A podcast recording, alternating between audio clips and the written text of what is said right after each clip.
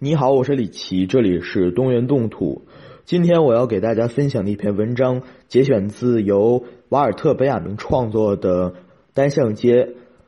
呃，瓦尔特·本雅明呢，生于一八九二年七月十五日，卒于一九四零年九月二十六日。他是出身于德国的哲学家、文化评论家和散文家。他的思想与学说结合了德国唯心主义、浪漫主义、西方马克思主义和犹太神秘主义的元素，对美学理论、文学批评和历史唯物主义做出了持久而有影响力的贡献。他最著名的作品呢，包括论文《机械复制时代的艺术作品》和历史哲学论文。他作为文学评论家的主要工作包括关于波德莱尔、歌德、卡夫卡。克劳斯、列斯科夫、普鲁斯特、瓦尔泽和翻译理论的文章。一九四零年，他在试图逃离国防军时，在当时的法国与西班牙边界附近自杀而死。《单向街》这部作品，同时也是本雅明非常有代表性的一部文化的研究著作。它的主题呢，散碎不堪，但是。在这种散碎不堪之中，也有一种直击人心的力量。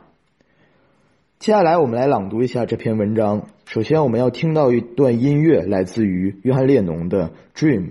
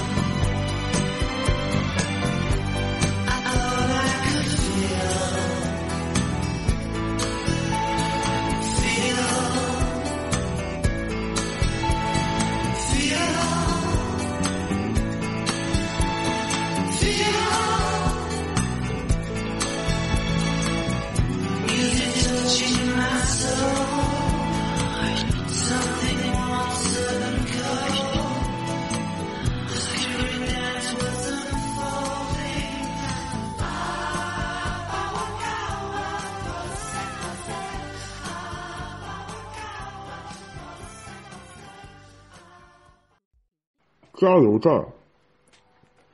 时至今日，事实左右着生命构建的力量，远远比信念更为强烈，而且很多的那些事实几乎从来没有变成过信念产生的基础。在这种情况下，真正的文学活动，并不要求文学对于社会结构发挥积极的作用，相反。这是文学通常的表达自己对现实无能为力的表现。真正具有意义的文学的主要功能及其有效性，不能只是那种传统的那种外在的形式，它们有另外的表现形式，其相应的影响力必须在宣传小册子、杂志文章和广告海报中展示着一些不显著的形式。与书籍千篇一律的精致面孔不一样的是，这些形式能较好的在社会生活中产生影响。信念在社会这部巨大的装置中，可以被想象为机油和机器的关系。人们并非站在整台涡轮机前倾倒机械油，你只需要在隐藏的铆钉和接触口注入你知道必须要用的那一点点就成了。早餐室有个流传至今的民间传说，告诫说：不要在第二天清晨空着肚子讲述昨晚的梦。此时醒来的人实际依然还处在梦的魔力控制之下，也就是说，洗漱只是唤醒了身体的表面和它的外在运动机能，而梦的幽暗阴影却并没有逝去。即便在早晨洗漱过程之中，它依然留在更深层次。实际上，它仅仅粘附在人刚醒来时的孤寂之中。不想与白天接触的人，不管是怕见人，还是为了内心的宁静，都不想吃东西，而且都鄙视早餐。这种人以这样的方式来躲避夜晚和白天这两个世界的更替，而这种躲避只有驱散了梦的阴影才有意义。不管是用。清晨专心致志的工作，还是用乞讨去驱散，否则就会导致生活节奏的混乱。以此看来，讲述的梦的内容就很可能带来灾难，因为与梦中世界依然处于若即若离状态的人，通过叙说出卖了这个世界，他必然会遭到报复。用更现代的话说，他出卖了他的自己。他不需要幼稚的做梦来保护。他由于不加思索的触摸了他的梦而泄露了自己，因为梦的内容只有从彼岸，只有在光照的白日，才能凭依梳理过的记忆来讲述。梦的这个彼岸，只有通过另一种进化才能够到达。这种进化与洗漱类似，但又与之完全不同。它发生在胃部，空肚子的人讲述梦时。仿佛在说梦话。一百一十三号，拥有意象的时辰，在那间做梦之屋逝去。底层，我们早已忘却了礼仪。我们的生命之屋就是以礼仪为基石来建成的。但是，当它受到攻击，而且敌方炸弹已经击中它时，这个地基里还藏有那些令人耗费精力的古怪古物，没有暴露出来。还有哪个东西没有全部被咒语埋入土中和献祭的？还有那下面那令人毛骨悚然的珍品收藏室，那里是个为日常之事留存的最深的通风井。在一个绝望的夜晚，我梦见我和学生时代的一位朋友在一起。几十年来，我已不再记起他，而且也很少想起那段时光。在梦境里，我热烈重温往日的友情与兄弟般的情谊。但梦醒时分，我恍然大悟，那绝望宛如一枚炸弹，掀开的恰是那男孩的尸首。他被埋在那里以警示人，不管谁在那里生活，都丝毫不应该像他那样。前厅，造访歌德宅邸，我想不起梦中见过的房间，只记得那里有一排粉刷过的走廊，就像学校里的那种。此外，我还梦见了两位来访的上了年纪的英国妇人和一名男管理员，管理员请我们到通道尽头，在窗台上打开着的来访者登记簿上签名。当我上前伸手翻开登记簿时，发现我的名字已经写在上面了，字很大，歪歪扭扭，是一个孩子的笔记。标准时钟，对于伟人来说，已完成作品的分量要轻于他们倾毕生精力但还未完成的作品。因为只有性格较有缺陷和精神比较涣散的人，才会对完成的作品有一种无与伦比的快感，才会由此感到对生命的再次馈赠。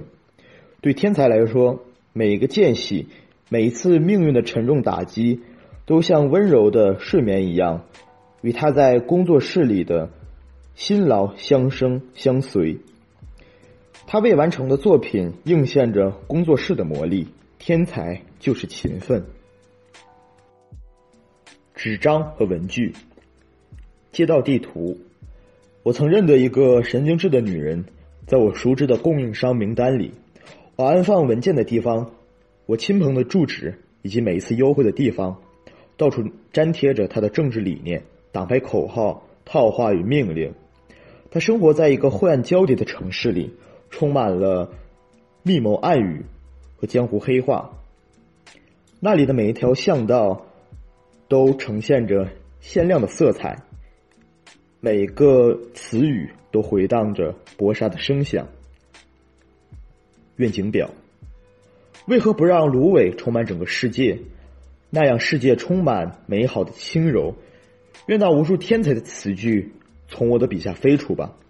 这些紧随而来的极度的渴望，就像是一颗从缓慢打开的贝壳中滚落出的珍珠那样。湖光灯。了解一个人的最好方法，莫过于不抱任何希望的去爱他。